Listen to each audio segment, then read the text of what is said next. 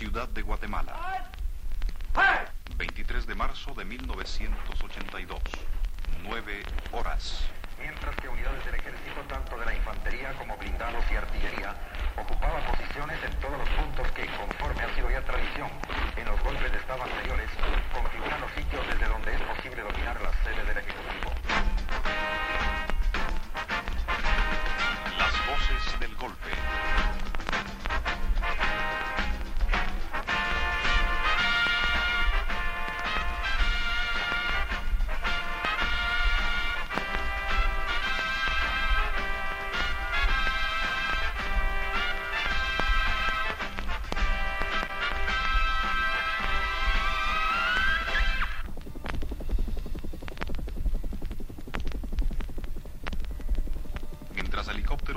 sobre el centro de la ciudad, el edificio de radio TGW se convirtió de pronto en un avispero.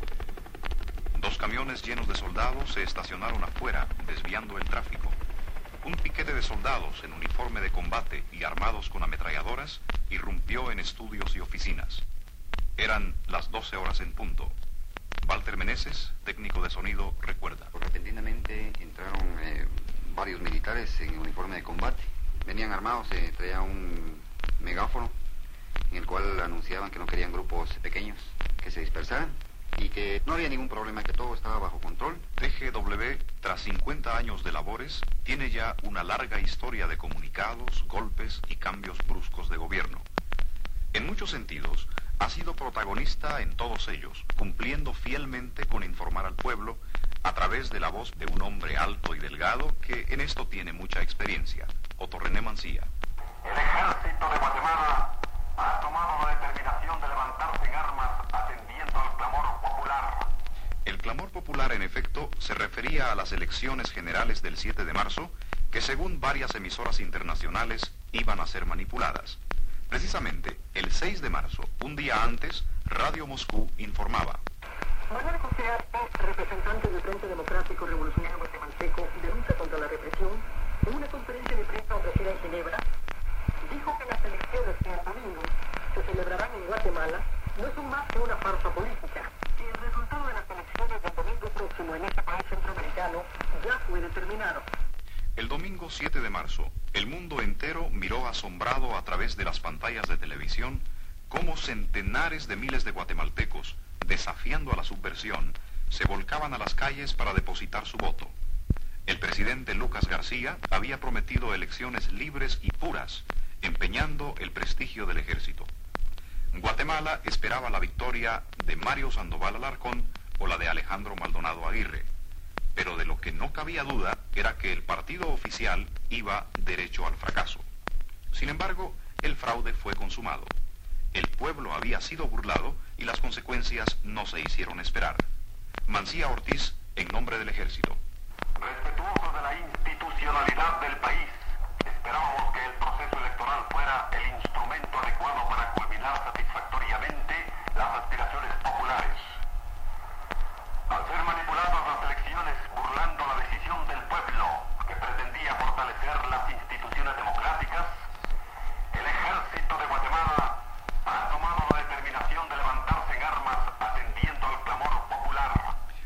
Recibían así el sello histórico de cosa juzgada, desvaneciéndose las dudas que aún existían, en tanto que el gobierno y sus colaboradores recibían a través de los medios electrónicos de comunicación en cadena nacional las más graves acusaciones.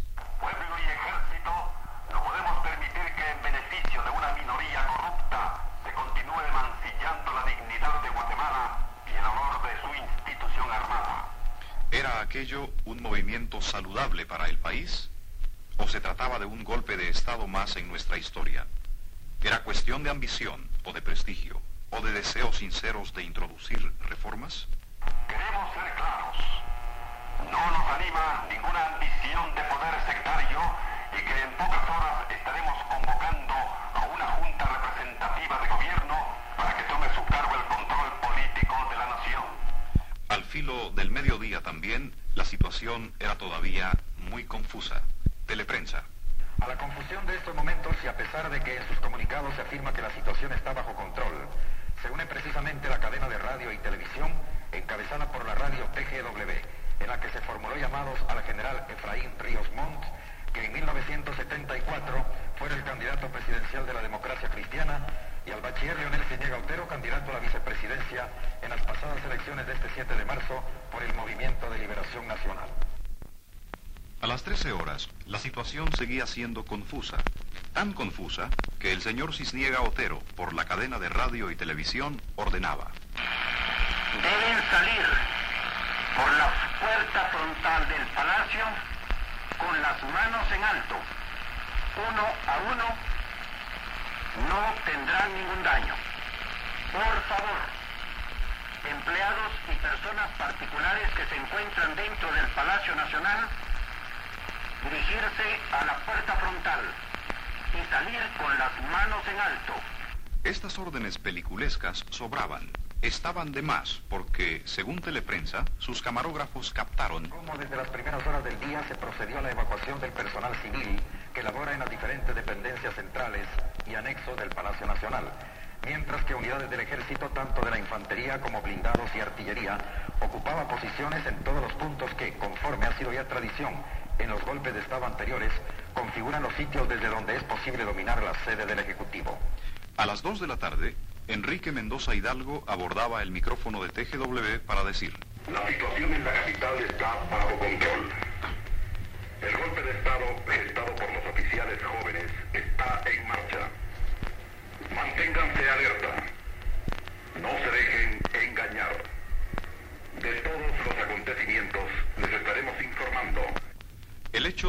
haya disparado ni una sola bala no significa que el golpe de Estado fuera silencioso. Todo lo contrario, si bien es cierto que fue el menos violento, también lo es que ha sido el más ruidoso en la historia de Guatemala. Teleprensa otra vez. Las agencias internacionales hablan claramente de golpe de Estado, mientras que la española ACANF afirma que los militares que se alzaron en armas este día están encabezados por el general Hernán Ovidio Morales, comandante de la Fuerza Aérea, quien ya formó una junta de gobierno, pero sin que se pueda conocer los nombres del resto de integrantes. Radio Exterior de España. En estos momentos yo creo que es prematuro pronunciarse eh, sobre lo que pueda representar un golpe de esta naturaleza, aun cuando, como muy bien decía Felipe González, la situación de Guatemala es una situación explosiva, es una situación absolutamente injusta, intolerable, y bueno, no parece que se pueda esperar cosas demasiado buenas de esto. Radio Moscú. La rendición de Lucas fue a las 15 horas 30 minutos locales. Media hora después de vencido el plazo dado por los golpistas. La Junta de Gobierno encabezada por el general Efraín Ríos Montt asumió el gobierno de la República de Guatemala. De los Estados Unidos de América. Los militares rebeldes guatemaltecos anuncian a última hora de hoy que se han apoderado completamente del país y en un comunicado dan las gracias al pueblo por su apoyo al golpe. La BBC de Londres. Oficiales jóvenes han resuelto, por lo visto, anular de obra las recientes elecciones, alegando que aquellas no fueron limpias. La verdad es que incluso los que perdieron en dichas elecciones se quejaron a la fecha de la misma falta de imparcialidad y limpieza. Radio Nederland. José Efraín Ríos Montt ha relevado de sus funciones a tres generales considerados como incondicionales del destituido presidente Romeo Lucas García. Se encuentran detenidos y han sido sustituidos por oficiales solidarios con el golpe de Estado por el que asumiera el poder el referido general Ríos Montt. Estos acontecimientos quedaron reflejados en las páginas frontales de los vespertinos guatemaltecos La Hora, La Razón y El Imparcial. El 23 de marzo de 1982 registró para los guatemaltecos una guerra de nervios, cuya culminación fue el primer discurso oficial del presidente de la Junta Militar recién constituida, el general Ríos Montt. Por favor, señores de la subversión, tomen nota de lo siguiente. Solo el ejército de Guatemala debe tener las armas. Ustedes dejen las armas. Porque si no dejan las armas, nosotros les vamos a quitar las armas. Y oigan más, oigan bien, señores. No aparece- aparecerán más asesinados en las orillas de las carreteras. Se irá a fusilar a quien esté en contra de la ley. El 23 de marzo fue un día largo y agotador, al final del cual las riendas del gobierno de la nación habían quedado en las manos de un hombre carismático que cree en las doctrinas de la democracia cristiana. Un hombre, en fin, de profundas convicciones religiosas. Yo quiero decirles, conciudadanos, que en primer lugar estoy confiando en Dios, mi Señor y mi Rey, de que me ilumine, porque solamente Él pone y solamente Él quita autoridad.